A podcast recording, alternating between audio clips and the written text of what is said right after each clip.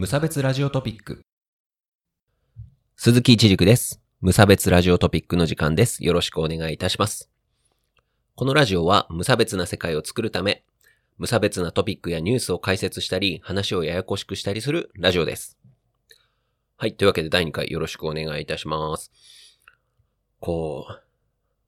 オタク早口っていうのあるじゃないですか。こうね。なんかわーってこうツイッターで130字ぐらい書いて、かっこオタク早口ってつけるやつ。まあある、あるでしょ？あるじゃないですか。ね？こう、思ったんですよね。こう。まあちょっとね、こう、そういう、こう、テンション上がっちゃう自分も可愛いんじゃないの？みたいなね。こう。というわけでね、今日はオタクム的な話をしちゃうぞっていう話ですよ。ね。来週、いや、今、まあ、今回ね、今日、無差別ラジオを聞いてください。本当のオタク早口をご馳走して差し上げますよって言ってね、シーン変わりますからね。というわけで、今回のトピックはこちら。グラブルフェス2020開催というわけでね、よろしくお願いします。あの、突然、ゲームの話を始めますけれど、いいですか？いいですか？話し始めますよ。うん。えっとですね、あの、この前の12月の12日と13日っていうところで、僕が今、こうすごいね、こうやっている、わざわざアカウントまで作ったですね、あ、ツイッターのね、わざわざツイッターのアカウントまで作った、グランブルーファンタジーっていうゲームがあるんですけど、まあそれでこう毎年、あの、イベントをやってるんですけど、いつもはね、リアルなんだけど、今年はオンラインでこう、イベントをやりますよっていう話だったんですね。で、それで、今回はその中でも、えーオフィシャル、オフィシャルキャストステージのことをね、あの話していきたいんですけれども、オフィシャルキャストステージっていうのがあって、どういうものかっていうと、まあ、そのキャラクターさんの、まあ、公式、オフィシャルキャストっていう公式コスプレイヤーがもう決まってて、まあ、それで大体もう4年ぐらい一緒にやってますよみたいな人もいるんですけど、えー、まあ、リンク貼っとくんですけど、これがね、Day1 の、えー、Day1 っていうところからやってますね。まあ、あの、概要欄にね、詳しい時間とかまた後で書いておきますけど、えーそこから始まるんですけどね。いや、これをね、ちょっとぜひ皆さんにこう見てほしくて、あの、これがすごいという話をね、今日はしていきますからね。えーまあ、あの、ゲーム自体のことはわかんなくても全然大丈夫ですから、えー安心して聞いてってください。いや、あの、全然話違うんですけど、あの、コスプレの進化ってすごいなっていう話なんですけど、まあちょっとね、ステージの、あの、やつとか見てもらえればわかると思うんですけど、これ、な、生え際？生え際立ち上げの部分が、もうこれ、コスプレ界隈の革命っていうかね、うん。あの、に、二次元キャラって、すごい、前髪がこう、ちょろっとこう立ち上がってるじゃないですか。あれを表現できるかどうかで、かなり二次元っぽさっていうのが上がってくるなっていうのすごい思ったんですけどね。なんかね、立ち上げるためのパーツがあるみたいですよ。うん、最近は、最近はそういうのがあるらしいです。生え際とかもすごいね、自然ですよね。僕、ウィッグとか被ったことあるの10年以上前なんですけど、まあそこの時に比べるとなんか全然クオリティが高いなっていうふうに思いますよね。はい。そう、あの立ち上げ感があるとね、こう、とに、もう二次元感っていうかね、あれをやっていいのって、まあ、二次元のキャラか、こう、佐藤健くんか、みたいなね、ふうに思いますけどね。はい。まあ、それはいいんですけど、はい。で、まあ、今回ね、喋りたいのが、えーその、グラブルをね、代表する、こう、お姉ちゃんキャラがいるんですね。ナルメアお姉ちゃんっていうキャラクターがいるんですけど、まあ、このね、オフィシャルキャストステージにも、あの、ナルメアお姉ちゃんが出てるんですね。で、そのキャストさんがこう出てきた時に、まあ僕もコメントとか見てたんですけど、うわ、本物のナルメアお姉ちゃん来たわ、みたいな感じですごい盛り上がったんですよね。で、あの、実際似てるっていうかね、その、こう、ドラフっていうこう種族というかね、あの、グラブルにはいろんな種族があるんですけど、えっ、と、女性のドラフはこう、すごい低身長で、こう、父がでかいみたいなね、特徴があるんですよね。まあ、で、オスのドラフ、男のドラフは、すごいこう、身長高くてマッチョでムチムチでっていうので、あの、ラインハルザさんっていう人がすごい可愛いのでね、ぜひみんな見てほしいんですけど、置いといて、えーまあ、ともかくね、まあ、そのキャストさんが体型もきちっとナルメアさんだったっていうところがすごいことでですね。あの、これもね、また、あの、ナルメアさん登場のところは、細かい時間書いておきますけど、いや、あの、思ったわけですよ。こう驚いた。まあ僕、オタク長いんですけど、すごい驚いたのが、えーみんなこういう体型、昔はめちゃめちゃ嫌がってませんでしたか？みたいなのをすごい思ったんですよね。あの、まあ、いわゆるモデル体系みたいな人以外はもう全部デブ認定みたいな感じにしてたのが、えー、まあ、何年、何年代だろう ?90 年代 ?00 年代とかのオタクくんの常だったような気がするのに、今はこんなにもこう、その、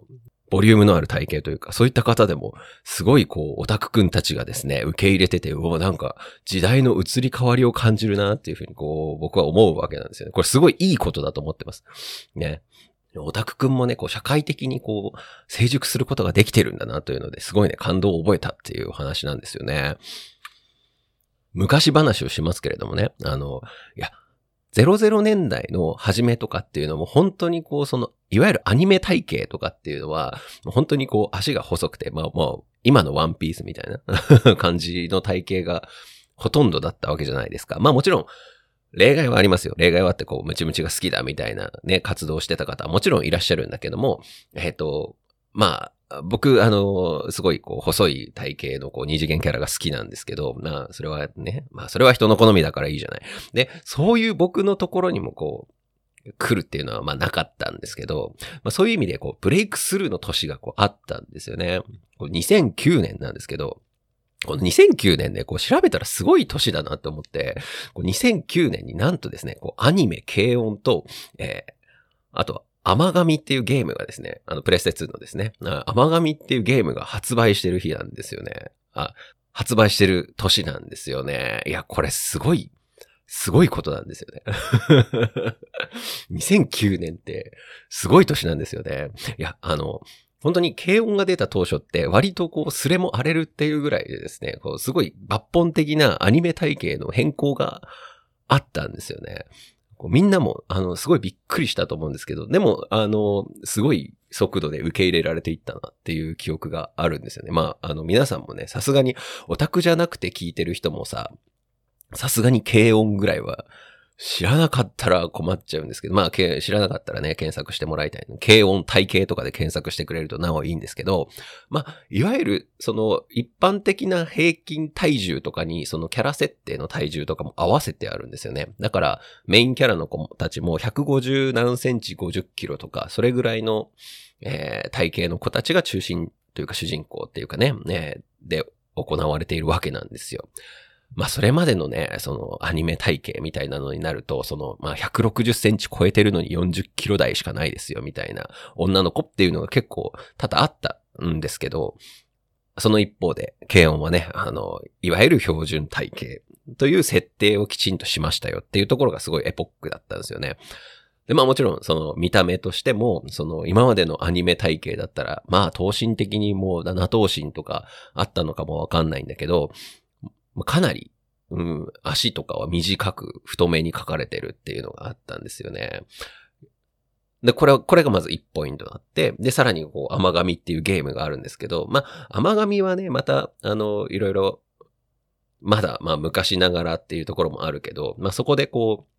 桜井里穂子ちゃんというキャラクターがいるんですけど、まあ、里穂子ちゃんはぽっちゃり幼馴染っていう、こう、キャッチフレーズでですね、あの、登場したわけなんですけれども、こう、それまで、こう、そのぽっちゃり感っていうか、まあ、あの、実際絵見るとそんなぽっちゃりしてないっていうところは、まあ、ちょっとね、その、そこはオタクテクスト的問題はあるんだけれども、まあ、ぽっちゃり推しっていうことって今まで全然なかったなっていうふうに僕はね、甘神を見た時に思ったんですよね。だから、そういう、で、もう一キャラ、中田さえちゃんっていうキャラクターがいるんですけど、まあ、さえちゃんは、その、ふかふかな後輩みたいな、ふかふかボディの後輩っていうね、あの、いや、甘神、甘神の煽りすごいな。ね、あの、ともかくね、そういう、こう、ちょっとボリュームのあるボディをしてますよっていうのをすごい売りにしてるっていうのが、なんか、それをこう結構オタク的な広いところで、うん、すごい広いオタクに向けて発信したっていうのはすごいことだったなっていうふうに思ったりするわけなんですよね。うん、何が言いたいかっていうとね、あの、まあ、それが、そういう流れがあって、まあ、今ね、グランブルファンタジーっていう、あの、ゲームは結構その配慮ができてるなっていう 話なんですよね。まあ、そこで、で、あの、少しね、ボリュームのある体型の人も、えー、今はこう、すごいこう、みんなに受け入れられてるっていう土壌をこう、完璧に今してくれたっていうのがあってですね、すごいなんか、何か一個こう超えたところがあるなっていうふうにすごい思いましたよね。まあ、ともかくまとめると、その、結構、うん、オタクくんたちも社会的に成熟してきて、あの、まあ、これがどんどん進んでいくと、その、なんて言うんですかね、今、結構、例えば、ソシャゲの界隈で問題になってるのが、その、女の子のキャラの露出がすごい大きいとか、その割にこう男性キャラの露出が少なかったりするとか、まあそういったところがあるんだけど、まあそういったところもこう、こうまとまっていくんじゃないのかなっていうふうに思うんですよね。で、実際その、今今あの、グランブルーファンタジーでですね、あの、クリスマスガチャっていうのが 絶賛開催中で今無料のガチャが引けるんだけど、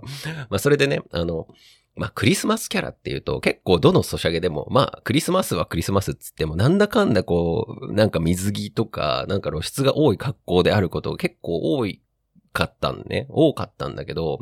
今年のね、あの、グラブルの新キャラの、まあ、ミリンちゃんっていうね、僕がすごい大好きな武士っ子の子がいるんですけど、金髪の武士がすごい好きなんですけど、まあ、その話は今度またしますけどね。うん、あの それは置いといて、その、新ミリンちゃんはね、クリスマスキャラなんですけど、その、まあ水着とかじゃなくて、まあなんか寒そうだしっていう話で、こう、どんぶくをすごい着込んでるっていうあの、服なんですよね。